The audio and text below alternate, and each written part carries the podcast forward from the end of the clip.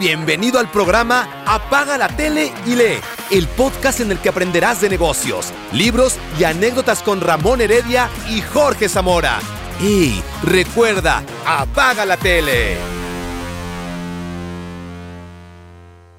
Hola, bienvenido a un primer episodio, iba a decir un nuevo episodio, al primer episodio de Apaga la tele y lee, hombre o mujer. Hola Ramón. Puedes decirlo, puedes decirlo más fuerte. Apaga la tele. Apaga la tele, te estás diciendo. ¿Hasta cuándo? Muy bien, Jorge. ¿Tú cómo te ha ido? Súper. Gracias a Dios. Aquí estoy en la República Independiente de Talagante. ¿Y tú dónde estás ubicado ahora?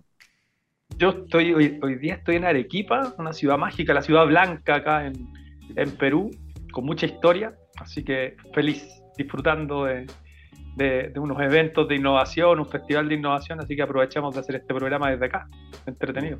Contémosle, Ramón, a los que nos están escuchando y que nos van a seguir escuchando por un buen tiempo probablemente, ¿de qué se trata este programa? Bueno, este programa nace de la inspiración de lo que dice el título, de apagar la tele y leer, de inspirar a la gente a eso, a que lea. Este es un programa de audio en realidad, está en, en formato podcast pero el fondo de tu pantalla no es un fondo de pantalla creado por Zoom, sino que de verdad hay libros detrás de tu, de tu escritorio o de del lugar donde estás hablando.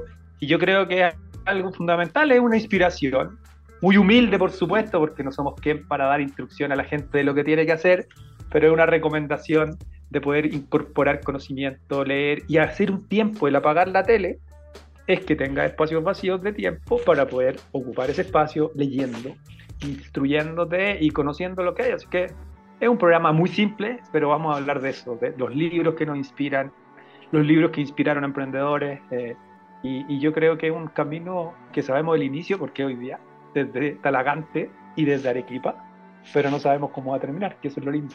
Eso es lo entretenido. Sobre la tele y lee, déjame contar, ¿por qué ese título? En dos minutos, yo estaba navegando ahí por internet, estaba metido en LinkedIn y de repente veo un hashtag que decía apaga la tele y lee. Y yo dije, me enamoré. Pero de repente veo que eres tú y dije, ya, no me enamoré. Pero, pero sí, consigna más genial, o sea, no se me borró más de la cabeza. Dije, apaga la tele y lee. Porque mm, de verdad que en el mundo moderno tenemos poco, decimos, ¿no? Que tenemos poco tiempo para leer. No tengo tiempo para leer. Sí, claro. Entonces yo creo que eso no es así. Yo creo que estamos, vamos a llamarlo así como en una causa. Para mí esto es una causa, no es un podcast para animar a otros a, tomar un libro, ya de lo que sea, me da igual, pero, pero empezar a apagar la tele y leer. Ahora, ¿qué te parece si nos presentamos en 60 segundos o menos, cada uno de nosotros, para que nos conozcan los que primera, no. Tú primero. Bueno, ok, ya, yo voy a partir. Yo soy Jorge Zamora, soy padre de familia, tengo seis hijos, así que eh, ya sé lo que estás pensando. Sí tengo de, Bueno, es que apagué la tele. apagué la tele. no leo, o sea, no, no, no, veo tele, entonces soy emprendedor, siempre me he dedicado a emprender, bueno, también trabajé en empresas, siempre de venta, hoy día tengo un par de emprendimientos y a mis hijos les fomento eh, siempre la lectura, ahí vamos a hablar después de eso, y en qué estoy emprendiendo ahora, estoy emprendiendo en entrenar equipos de venta del área de tecnología y también tengo una fábrica de libros, así que un día vamos a conversar de eso. ¿Ah? Eres como un chat GPT de libros.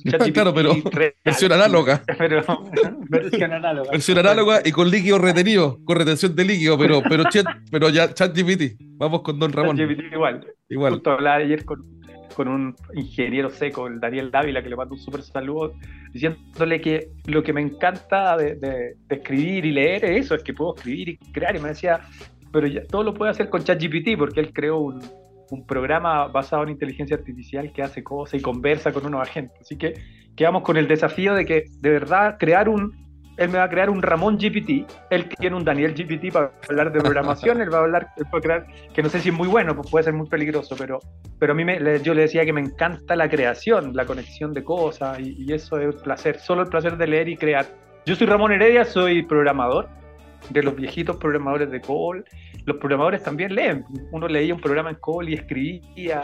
Mis papás son profesores, son profesores normalistas, entonces en mi casa había libros, que era muy extraño. Hoy día es muy extraño ver los libros están escondidos en los dormitorios, en la biblioteca. En mi tiempo, en nuestra casa, estaban en el living. Entonces un libro provoca. Eh, soy padre de tres hijos también, soy abuelo también, tengo un nieto de ocho años. Abuelo joven, eh, sí, ah, sí, claro, muy entretenido tengo un hermano que es mi socio, mi amigo y mi compañero de viaje. Somos empresarios, somos emprendedores y he tenido la suerte de trabajar creando empresas, soluciones hace más de 25 años en Latinoamérica y eso es muy bonito.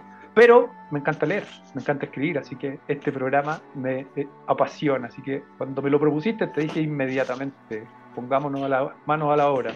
Una pregunta para partir de día. ¿Cuál es el libro que más te ha inspirado hasta ahora? Yo tengo, yo tengo una larga historia de los libros, como te decía, porque había libros en mi casa. Yo leo, me gusta mucho leer de chico porque habían libros, habían diarios. Mi papá tenía revistas, habían diarios antiguos, guardaba diarios antiguos. Pero creo que el libro que me marcó y me llenó, me han inspirado mucho en mi vida, pero el que gatilló mi interés por leer fue un día en verano, yo vivía en Maipú, los veranos en Chile, en, el centro de, Chile, son muy calurosos, son veranos de 35 grados, 37 grados a la sombra a veces. Y nosotros jugábamos fútbol todo en el verano todas las tardes.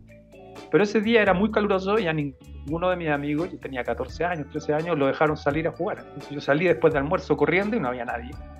Y no había entretención. En ese tiempo no había Netflix. Era un televisor que se cambiaba con perillita y, y además estaba aburrido. Todo, era muy aburrido. Empecé a mirar los libros. Había leído la enciclopedia Sopena, tomo 10, que eran los dibujitos. Entonces nos peleábamos la enciclopedia con mi hermano porque aparecían todas las fotos, los dibujos y era muy atractivo.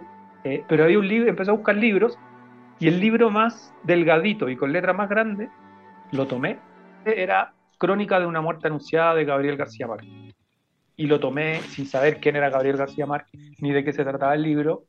Pero ya la primera hoja no la pude soltar. Y no pude soltar el libro en todo el día y al día siguiente y terminé el libro en dos días. Y yo no podía creer que alguien pudiera escribir algo tan entretenido, tan, tan mágico, que se me pasó el tiempo porque no, ya no estaba ahí, yo ya no estaba en Maipú, no estaba a 35 grados, 37 grados, sino que estaba en Macondo o en Colombia o en lo que estaba ocurriendo en esa historia. Y de ahí en adelante no paré, no paré de leer, en general leo mucho, de todas cosas, de negocios, de novelas, así que para mí ese es un libro fundamental y, un libro fundacional en mi, en mi alegría por leer. Uno igual leía en el colegio obligado, me iba muy bien también cuando en castellano o en lenguas, como se llama ahora, pero ese libro para mí es de los libros que amo. Y bueno, después vino Cien años de soledad y otras cosas que son maravillosas de Gabriel García Márquez, pero, pero ese para mí fue un libro inspiracional porque mezcló las dos cosas, me desaburrió que hoy día es otro tema importante, las generaciones nuevas hay que entretenerlas. Cuando nosotros éramos chicos, nosotros nos teníamos que entretener. Cuando tienes que hacer algo, cuando tienes que tú buscarte esa entretención, se empieza a germinar y se empieza a sembrar una semilla interesante que después te ayuda en la vida. ¿Sabes por cuándo yo enganché con la lectura? Cuando estaba enfermo. ¿Cuándo, cuándo? Estaba en cama, enfermo, y no tenía nada que hacer, pues como tú bien dices, en esa época no había Netflix, no había nada. Alguien me pasó una revista muy interesante y no tenía nada más, no, hay, alternativa. Buena, y no hay alternativa. Y dije, bueno, ¿qué voy a hacer? Pues si estoy en cama enfermo, me habían operado. Nada grave, pero me habían operado, está en cama. Y me puse a leer sobre los agujeros de gusano. Mira la tontera, no tontera, pero el tema que. Un niño chico, pues, hablando sobre que el tiempo podría estar torcido y que los agujeros de gusanos podrían hacer que una persona eh, se, viaje en el tiempo. Y ahí, ahí, me enganchó. Y rayé. hablé, hablé de los agujeros de gusano un par de años. Me, me obsesioné con toda esa revista. Y después ya me metí, nunca más leí de física, pero ahí descubrí que habían cosas eh, por aprender y que, claro, eso es infinito, no tiene fin. O digamos, comillas, ¿no? No tiene fin. Ahora este programa lo vamos a dirigir a todas las personas que queremos mover, a que se den el tiempo para leer. Y también vamos a hacerle un guiño, como se dice en la política, al mundo del emprendimiento. Y en el mundo del emprendimiento, aquí, si nos está escuchando un emprendedor podría decir, está bien, pero yo, yo no tengo tiempo para leer. Yo estoy, yo estoy haciendo negocio, no tengo tiempo para leer. Sí, claro, yo creo que, eso tiene que ver con una cosa también que me cambió, de los libros que también en el mundo del emprendimiento y del mundo de hacer negocios cambió mi vida, se llama Los siete hábitos de la gente altamente efectiva de Stephen Covey. Suena como un llame ya cuando me lo recomendaron, sí. esta soberbia de que uno se supone que lee y que tampoco quiero parecer a eso, vuelvo a insistir, por eso al principio te decía de la humildad de mirar esto y una recomendación. Pero yo dije, no, este es un libro como un llame ya. Pero cuando lo empecé a leer lo encontré fantástico. Y respecto a eso de no tener tiempo, el, hábito número 7 de Stephen Covey es afila el hacha. Y yo creo que eso es importante. Cuando, cuando tú te haces el tiempo puedes empezar a incorporar conocimientos nuevos a tu negocio, dependiendo de lo que quieras, de lo que hagas, de lo que te haga falta, y eso, eso también es importante. Yo soy programador, pero ya no leo tanto libros de programación, casi nada de programación en realidad, leo más libros de emprendimiento, de empresarios, y me conecto con muchos programadores y con mucha gente de tecnología. Soy como un programador de personas, eso, eso ya empiezo a mirarlo ahora. Pero el afilar el hacha es hacerse el tiempo para poder incorporar nuevas herramientas que te faciliten tu emprendimiento y te faciliten tu negocio. Entonces lo importante para los emprendedores, para los emprendedores que no tenemos, en general lo que dices tú es cierto, la gente dice no tengo tiempo, no tengo tiempo para leer. Y cuando empezamos a analizar en qué gastamos el tiempo, yo siempre en, mi, en mis talleres, en mis charlas, le pregunto a la gente cuánto tiempo pasa en TikTok, por ejemplo, que es la red social más perversa hoy día y está creada para ser así la gente me dice media hora, y esa media hora en general no es media hora, son dos horas. Mentimos en eso. Yo eliminé TikTok por lo mismo, porque yo decía eliminé Twitter. media hora y eran tres, horas. Eso me contaste la otra vez que eliminaste Twitter por las conversaciones violentas y, te cambió la vida. Eh, es como apagar la tele, apagar las redes sociales también. Pero igual las, redes sociales nos conectan. Si la red social, si no nos hubiésemos visto por LinkedIn, probablemente no hubiésemos hecho este programa tampoco. Entonces, cuando el emprendedor dice que no tiene tiempo, mi recomendación es que busque hacerse el tiempo. El segundo hábito también, de, o el tercero, no me acuerdo ya los números, pero era primero lo primero y hacer el cuadrante de lo importante, de lo urgente. Cuando uno se hace ese espacio, y son ejercicios muy chiquititos y para los que no lo conocen, eh, igual vamos a poner el link probablemente en el podcast de, de los libros, hay, hay explicaciones en video que son gratis también. Es muy simple, pero es analizar en qué ocupas tu tiempo, en qué inviertes tu tiempo. Y hay cosas que son muy importantes y urgentes y, eso hay que hacerlo, o lo importante también. Pero cuando empiezas a eliminar lo que no es urgente, lo que no es importante, te queda espacio para empezar a incorporar este nuevo conocimiento que va a ayudarte. ¿Qué significa afilar el hacha? Si tienes que cortar un árbol, va a dedicar tres horas, tres horas y media en afilar el hacha y media hora en cortarlo. Y no pegarle al árbol las cuatro horas con un hacha que no está afilada. Entonces afilar el hacha para Stephen Covey es eso, es incorporar nuevo conocimiento, nuevas herramientas. Y esas herramientas en general están en los libros, hoy día se pasaron a videos, pero hay un relato que es importante incorporar para los emprendedores y para los empresarios. Los resúmenes son buenos. Lo que haces tú, Jorge, de, ayudarlo a vender. Jorge, el tema del arte de la venta, yo he escuchado tus libros, tus enseñanzas, tus recomendaciones en LinkedIn, que también le recomiendo a la gente que la vea.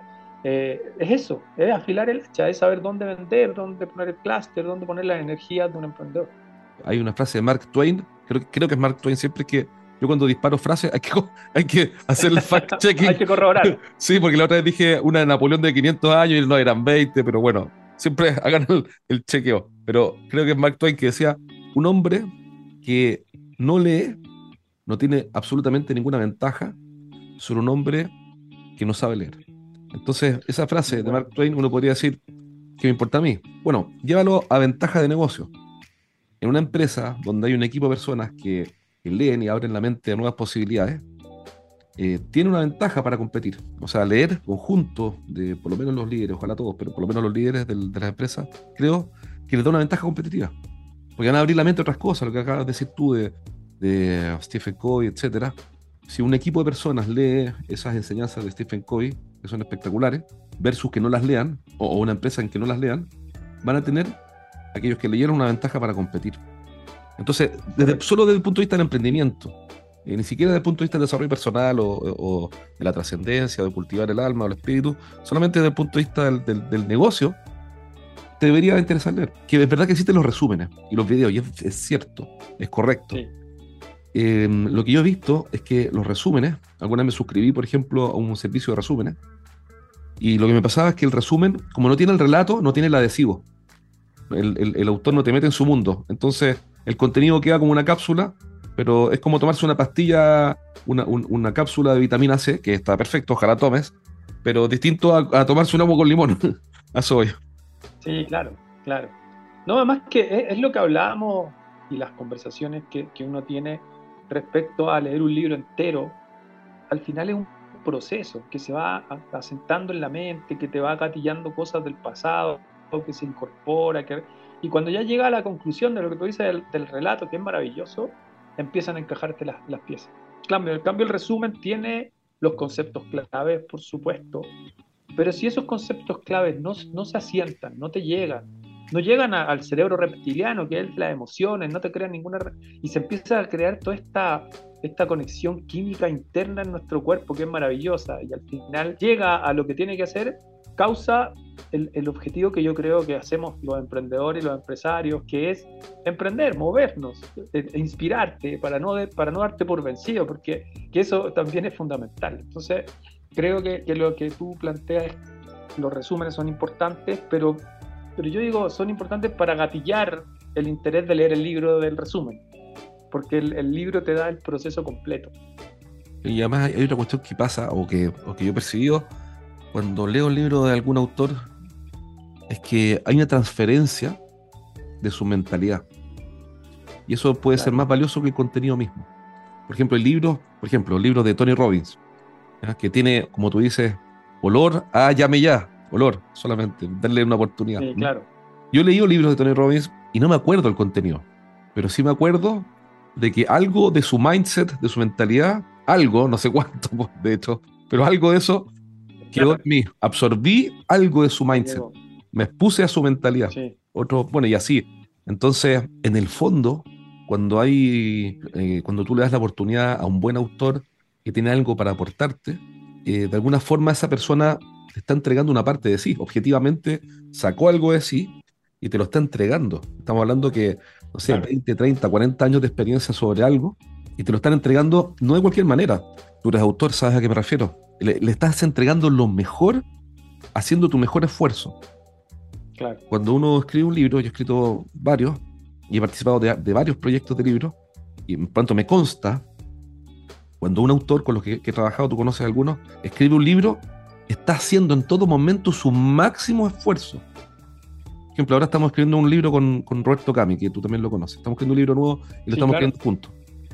Y en cada sesión que tenemos, eh, y de la cual sale un capítulo de, ponle tú, de, no sé, eh, de 2.000 palabras o 1.500 palabras, estamos los dos dando lo mejor de nosotros. Es como correr una maratón de 90 minutos que dura una sesión que tenemos.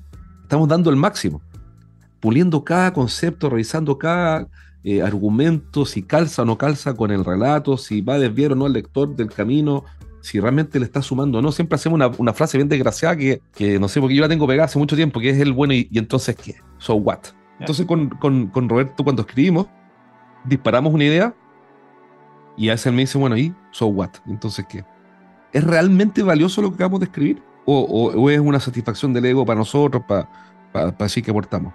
Entonces sometemos el texto a un tal nivel de exigencia, que eso por supuesto el lector no lo va a saber jamás, pero a tal nivel de exigencia que le estamos dando lo, más precioso que tenemos para que eso quede disponible para cualquiera. Hay una transferencia también ahí. Y yo creo, ¿sabes lo que pasa, Jorge? Que es muy lindo lo que dices porque, porque da lo mejor, pero ese es lo mejor, es el relato interno que tú tienes, es lo que uno va conversando, lo que va sentando, es, como, lo mejor es como cuando uno llega a la pepita de oro. Vas sacando la piedra, vas trabajando hasta que llega a la pepita de oro o al diamante, cuando uno lo va puliendo. Pero eso se provocó por una conversación. Puede ser una conversación como la que estamos teniendo nosotros, pero también una conversación interna. Y lo lindo de los libros, y por eso apaga la tele y lee. Por eso apaga la tele, te están diciendo, por favor. Claro, te están, por favor, apaga la tele. Es, es que en un libro es, es, como tener una conversación y, es muy entretenido porque tomaste una conversación con alguien que tuvo muchas conversaciones y que también leyó muchos libros. Yo te decía que estoy en Arequipa y, y, aquí nació Mario Vargas Llosa, un tremendo, y tenemos la suerte de que todavía está vivo eh, y que todavía nos puede seguir sorprendiendo con libros, pero él ha escrito libros preciosos y un libro de, de Vargas Llosa que, que me encantó, me encantaron varios, mis favoritos es Conversación en la Catedral o La Fiesta del Chivo, pero hay un libro que se llama Labrador, y el hablador es, un, es un, una persona, un, uno de los protagonistas, que empieza a analizar cómo transmitían los relatos los antiguos indios amazónicos. Y no lo hacían en texto, no lo hacían en, papel, no lo hacían en libros. Ellos lo hacían hablando y repitiendo ese relato. Lo hermoso que tenemos con los libros es que eso puede estar escrito y esos relatos los podemos compartir con otros y lo podemos, eh, lo podemos diseccionar si es que hacemos el, pensamiento crítico, el pensamiento abstracto del ser humano, que cuando me dicen que ChatGPT va a acabar el humano, yo digo, El, humano tiene el pensamiento abstracto que no tiene un computador y eso es lo que tenemos que proteger. Cuando uno mira, la, me tocó estar en Machu Picchu hace un, par de meses, y yo mirando la cultura inca, que no tuvieran un lenguaje escrito, por lo menos no se ha descubierto hasta ahora, dicen que los quipu a través de los nudos podían hacerlo, que no tuvieran un lenguaje escrito, pero sí un lenguaje donde podía comunicar el orden de las construcciones, y Pachacutec, que fue el, como el, el creador más, más recordado del imperio, poder transmitir lo que quería hacer, eso se hace gracias a los relatos. Los libros tienen la magia de que no necesito tener al hablador relatando. Es muy lindo relatar, es muy lindo conversar, pero lo que tú dices que estaba haciendo con Roberto Cami, que también le mando un súper saludo a Roberto, un superhéroe también latinoamericano, es empezar a diseccionar la conversación, entregar lo que tú vas reflexionando, pero en cada una de esas, de ese ping-pong, va saliendo algo nuevo ya no es la, la, conversación original, ya no es tu idea ni es la de él, ahora es una idea tercera, es como que nace un hijo, pero ese hijo además va creando nuevas ideas recursivas. Yo creo que, que esa es la clave y es lo importante de la invitación a que las personas lean, como dijiste tú, cualquier cosa, pero, pero que se empiecen a orientar también, y para los emprendedores como recomendación, se empiecen a orientar en lo que necesitan, en, en, entender bien cuáles son sus superpoderes y también cuáles son las cosas que necesitan, en las que necesitan ayuda.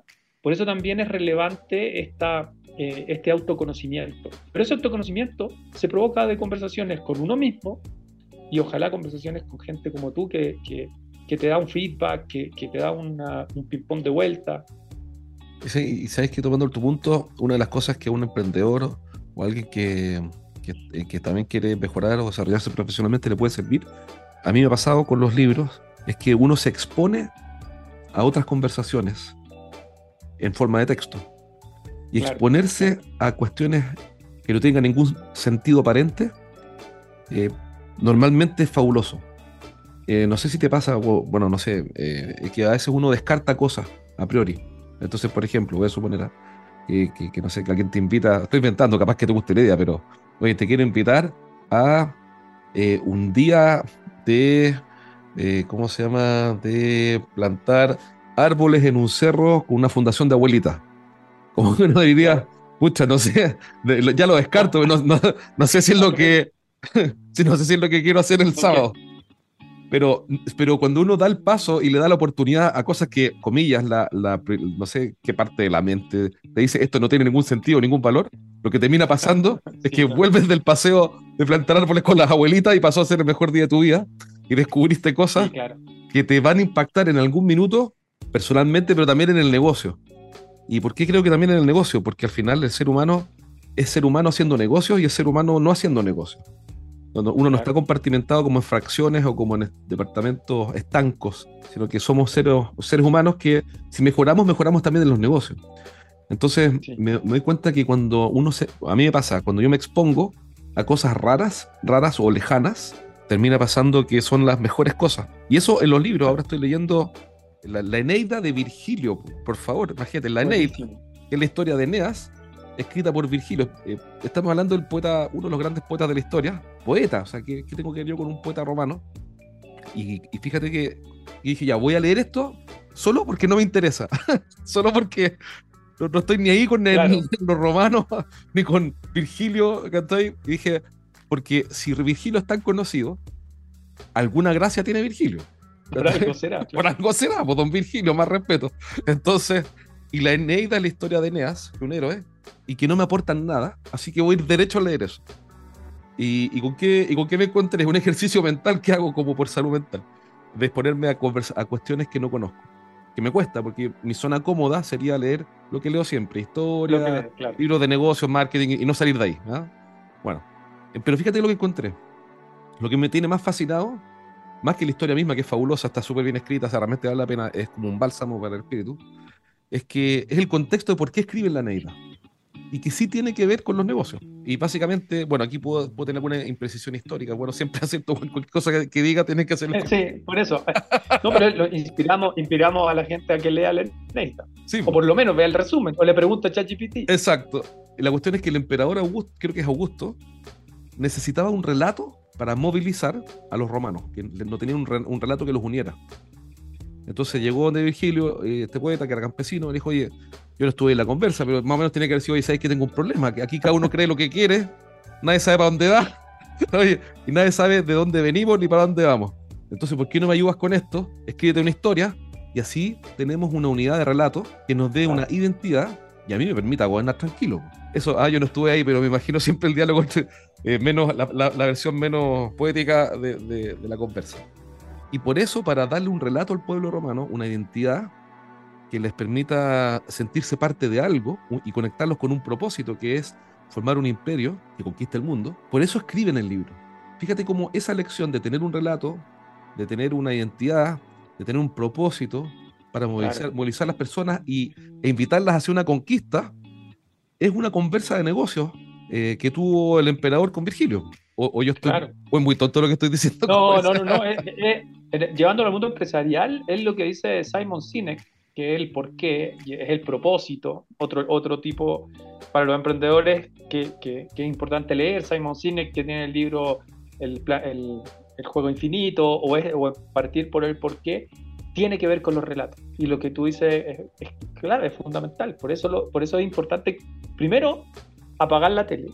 ¿Por qué apagar la tele? Porque estás creyendo relatos que tú no escribiste. En general lo hacemos. Las religiones son un relato que nosotros no escribimos. Una empresa es un relato, un constructo que no, que no existe en la práctica. ¿Una empresa qué? ¿Qué es una empresa? Si no, no, lo puedes, no puedes tocar una empresa. Sí, el edificio, no, no, pero la empresa en realidad es un relato. Esa, esa petición que le hizo el emperador a, a Virgilio es porque con los relatos inspiras, mueves gente, unes personas escuchaba a Harari o leía a Harari, no me acuerdo si lo, leí o lo escuché en alguna, en alguna de las cosas que escribió, cuando decía que lo que nos diferencia de, nuestros primos animales es que los Homo sapiens inventamos relatos.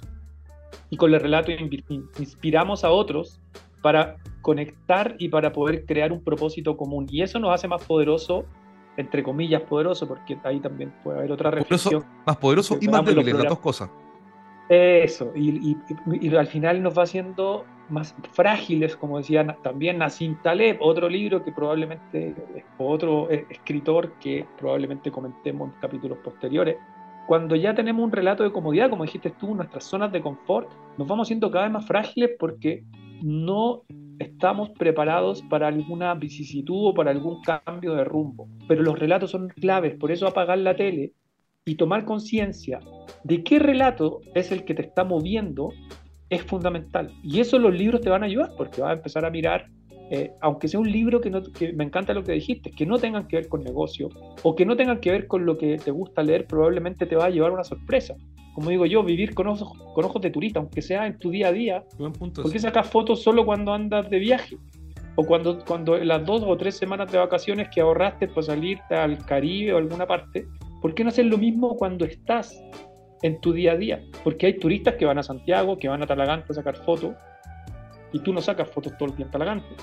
Yo creo que es importante empezar a mirar eh, esos relatos y darte cuenta del relato que te gobierna. Si tú te das cuenta del relato que te gobierna y con un libro puedes empezar a cambiar también ese relato o crear tu nuevo relato, que yo creo que es lo lindo.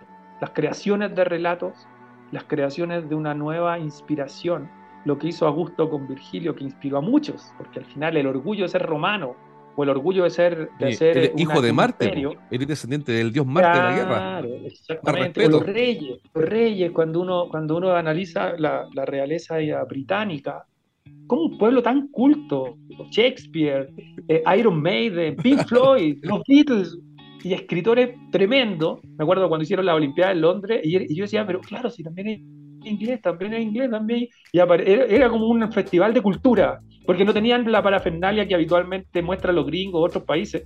Pero esto mostraba la cultura. Pero tú dices, ¿cómo creen en el relato? ¿Y por qué es importante creer en la, en la realeza y en una reina un rey que desciende de Dios? O sea, ellos están hablando directamente con Dios y, bueno, y ahí ya se nos empieza a, revolver la cosa y probablemente, y, y nuestros escuchadores me gusta esto de que sea podcast, que no sea, que somos habladores y escuchadores a la vez.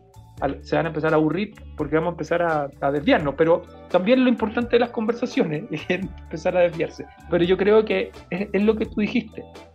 Pero ojo, ese relato de la reina le da identidad a una nación completa. Claro, claro. que nosotros no somos ingleses, Entonces a mí me da lo mismo la reina Isabel cuando se murió. Bueno, yo no le deseo la muerte a nadie, pero, pero me dio lo mismo. O sea, yo no ese día no lloré. Pero, pero me acuerdo. Y ya estaba viejita, porque vivió una vida larga. pero me acuerdo de haber visto a David Beckham en un video, o en alguna parte, una foto, una noticia, al jugador de fútbol con las rodillas que le temblaban y le temblaba la pera. Eh, para ir a despedirse de la reina. Eso como seis horas de fila, me acuerdo. En la noticia decía eso. Porque necesitan, como seres humanos, no porque sean miserables, como ser humano necesitan ese relato que le da sentido a las cosas. Yo creo que ese mensaje, ese mensaje, Jorge, es el que tenemos que dejar para nuestro primer capítulo y que es lo que vamos a ir desarrollando, porque, porque también, y lo conversábamos cuando dijimos, aquí le damos sentido a los emprendedores, al final todos somos empresarios, todos somos, perdón, todos somos emprendedores. No todos tenemos la suerte de ser empresario, uno dice la suerte, yo digo a veces no es tan a veces, a veces, a. A veces no. No, igual es suerte. Yo siempre agradezco lo mismo. al final es lo, que no Hay que pagarlo, pero. Pero, los, claro, hay que pagar los sueldos todos los meses. Los emprendedores son. Somos gente que va una y otra vez, pero uno puede ser, hasta siendo empleado, puede ser emprendedor. Si al final da, da lo mismo. Y además, tomando lo que dijiste, depende del relato que nos contemos. Si yo me levanto y, lo que hago en, en el día es una labor de digitador en una empresa, y yo digo, yo soy emprendedor porque voy a ser el mejor digitador a aprender, voy a afilar el hacha, voy a estudiar, voy a ver cómo digitar menos para poder rendir más, me voy transformando en un emprendedor. Entonces, ojo con eso. ¿ah? Me, encantó El, me encantó la Eneida y yo no la he leído. Me, gusta mucho leer a los antiguos, pero no he leído la Eneida, así que la voy a leer. Mira, pero sabes que me quiero quedar con algo que dijiste también. Ese relato nosotros partimos hablando de un relato hacia otro, ¿cierto? Que el emperador quiere darle sentido a su empresa, a su emprendimiento, más allá de cómo lo administraba, que no tengo los detalles, pero le quería dar sentido a su emprendimiento, que era nada menos que el Imperio Romano. Pero hay un relato que puede ser más importante que el relato interior, que es el que me hago yo mismo. Eh, ojo con eso, que, es súper importante lo que dijiste, porque si yo me levanto en la mañana con el relato de que mi vida es un desastre, que está todo malo, que el café está frío, que el auto se les cargó la batería y que por ende, eh, mira lo que te diciendo, el café está frío y al auto se les cargó la batería. Por ende, mi vida es una miseria y hay de mí, o oh dolor, eh, eh, ojo con el relato interno, que, es un gran tema, no para meternos ahora, pero, pero eso puede determinar la vida de una persona. El relato interno, no solamente el relato que le hago a otro, sino que al que me hago a mí mismo, que debe ser el primero en el orden de las prioridades también yo creo que es interesante este primer, esta primera conversación que tenemos, Jorge, porque de aquí pueden salir libros y varias conversaciones adicionales. Los estoicos, por ejemplo, estaba ya hablando de los romanos, los griegos. Los estoicos, lo primero que piensan es su relato interno y lo que pueden controlar. Y lo que tú puedes controlar es tu relato interno. Cómo ves las cosas y cómo te las relatas. Porque ese mismo ejemplo, el café, puede ser muy distinto decir, ¿sabes qué? Y yo en Espacios Vacíos, que, es mi tercer libro, que es un lenguaje de innovación que creamos, el primer ingrediente son los activos, lo que tengo. Tengo un auto, voy a un trabajo, tengo un trabajo. El café está frío, pero tengo un auto, tengo un trabajo y en realidad a lo mejor puedo llevarme el café frío y en mi trabajo hay un microondas y lo caliento en el, trabajo. Estamos pidiendo en general lo que no tenemos. Y esos relatos nos gobiernan. Relatos para gobernar. Claro y eso yo creo que, cuando me toca conversar de ChatGPT, de inteligencia artificial, siempre les digo, es una herramienta. Pero si ese relato que te aparece en ChatGPT y el resultado del prompt, de, lo que escribe y lo que te escupe ChatGPT, lo que te entrega, perdón la palabra a la hora que la están escuchando, pero al final lo hace tan rápido que si ese relato te gobierna, estamos en complicaciones, porque lo que te tiene que gobernar es tu relato, y eso es una herramienta y tú, la, tú lo filtras, pero el problema yo creo que hoy día es que nos estamos creyendo relatos que no son nuestros, primero. Segundo, relato, o sea, ChatGPT lo que hace es tomar la información del mundo, de la historia que está escrita en Internet, y son relatos de otros. Ahora, me van a decir, sí, Ramón, los libros también son relatos de otros, sí, pero el libro lo lindo que tiene es lo que tú dijiste, Jorge. Puedes volver atrás, puedes sorprenderte, puedes quedarte en esa pausa, re-reflexionar de, lo, que mirabas y hacer el rewind. En cambio, con ChatGPT te tenés que creer lo que hay. Yo, lo conversaba con un par de amigos. Va a ser fundamental lo que va a ocurrir en la elección en Estados Unidos. Eso va a ser fundamental porque con, con el poder de la inteligencia artificial, imágenes trucadas, creadas por inteligencia artificial, relatos trucados, voces trucadas. O sea, el otro día un amigo me mandó, estábamos viendo un emprendimiento, me decía, no, quiero que invierta en mi empresa y me manda una voz de Mark Zuckerberg diciendo que había tomado la decisión de invertir en su empresa. Yo le dije, ¿en serio Mark Zuckerberg se la mandaste? No, mentira, me dijo Ramón, es una, una voz que cree el relato. Entonces, claro, yo, eh, eh, estamos en una, en una oportunidad histórica de volver a tomar el control de nuestro relato, Jorge. O sea, primero, primero que todo, haciendo honor a, este programa, apaga la, tele. Hay que apagar la tele. Vamos a decirlo clarito, vamos a decirlo clarito. si siempre va a lo mismo. Exactamente, es recurrente, es recursivo. Me quedaría todo el día conversando con Tenemos que trabajar, sí. Y con las personas. Oye, el, Pero esto igual es trabajo, y como dijiste tú, la vida no es trabajo, el trabajo no es vida, las personas no somos personas de trabajo, y somos personas. Sí, mira, el último que me acordé mientras te escuchaba sobre el relato, eh, de, lo que dijiste, voy a la oficina y caliento el café, así que mi vida puede no ser tan negra. Me acuerdo que yo tuve una quiebra, eh, no sé, hace unos años atrás, y estaba bien choreado, enojado conmigo mismo. Porque cuando uno quiebra, se siente culpable. Sí, ¿ah? claro. Entonces y dije, ya, voy a escuchar a personas que, me, que tengan un relato, no dije relato, que me influyan positivamente. Y en Estados Unidos los ricos tienen un supermercado de, de speakers motivacionales. Entonces también dije, esto huele a llame ya, pero me voy a exponer y escuché un audio, me acuerdo perfecto hasta el día de hoy, eh, de Sig Siglar. Entonces el tipo está en una audiencia y le dije, y el tipo dice, eh, dice, bueno, tengo una pregunta para la audiencia. ¿Quién de ustedes estaría dispuesto a vender su pierna izquierda por un millón de dólares? Levanten la mano, por favor. Oye, nadie levanta la mano, obviamente. Yo me imagino que está escuchando el podcast. claro. Pero por 5 millones de dólares. Nadie, la audiencia. Nadie. A ver, pero las dos piernas por 10 millones de dólares y cerramos. ¿Quién estaría dispuesto? Las dos piernas, pero son 10 millones de dólares. Y nadie. Entonces el tipo dice, bueno, entonces ustedes son millonarios. Millonario, qué bueno. Oye, mira qué simple. Un relato. Sí, sí. Pero, pero claro, eh, en el fondo eh, somos de alguna forma el relato que nosotros mismos nos permitimos contar de nosotros y de la realidad. Bien, Raymond, qué bueno haber conversado hoy día en este primer episodio de Apaga la tele y lee, si te están diciendo, apaga la tele, por favor. Terminemos entonces con la eso, y terminemos con recomendaciones del libro hoy día. Ya, pues recomendemos Terminemos todos los capítulos con la recomendación de un libro, ya. Yo, tú, me preguntaste a mí al principio, así que ahora tú recomienda tu libro para los, para los auditores y los conversadores. Qué difícil recomendar un libro. Hay un libro que me gusta mucho, que yo creo que puede ser mucha ayuda en el mundo en que vivimos, sobre todo para, para personas que están pasando con un problema de relato interno. Y tuve la oportunidad de ser editor de ese libro, así que viene cerca la recomendación, pero no soy el autor. El autor el autor y, escritor y redactor es Gabriel Furman. Así que le mando un saludo a Gabriel si es que algún día escucha este audio.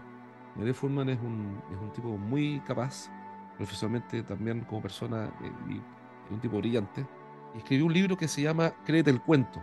Entonces Gabriel fue alumno en una época en que, en una época en que se me ocurrió entrenar escritores y ya no lo puedo hacer porque por, razones, pero, pero fue muy bueno porque eran primeros escritores. Entonces Gabriel llegó con una idea y con un propósito más que con una idea del libro. Y escribió el libro Créete el cuento porque para él fue uno de los grandes temas de su vida, creerse el cuento, que no es menor, ¿ah? que es básicamente relato claro, excepto de mí mismo. Entonces el desafío era cómo hacemos para convertir un taller que en parte Gabriel, Gabriel forma coaches, ¿ya? Es un formador de coaches, eh, profesor de la Universidad Católica, un tipo bien destacado. Entonces, ¿cómo hacemos para, para convertir los talleres que duran muchas horas en ejercicios simples en capítulos de libro?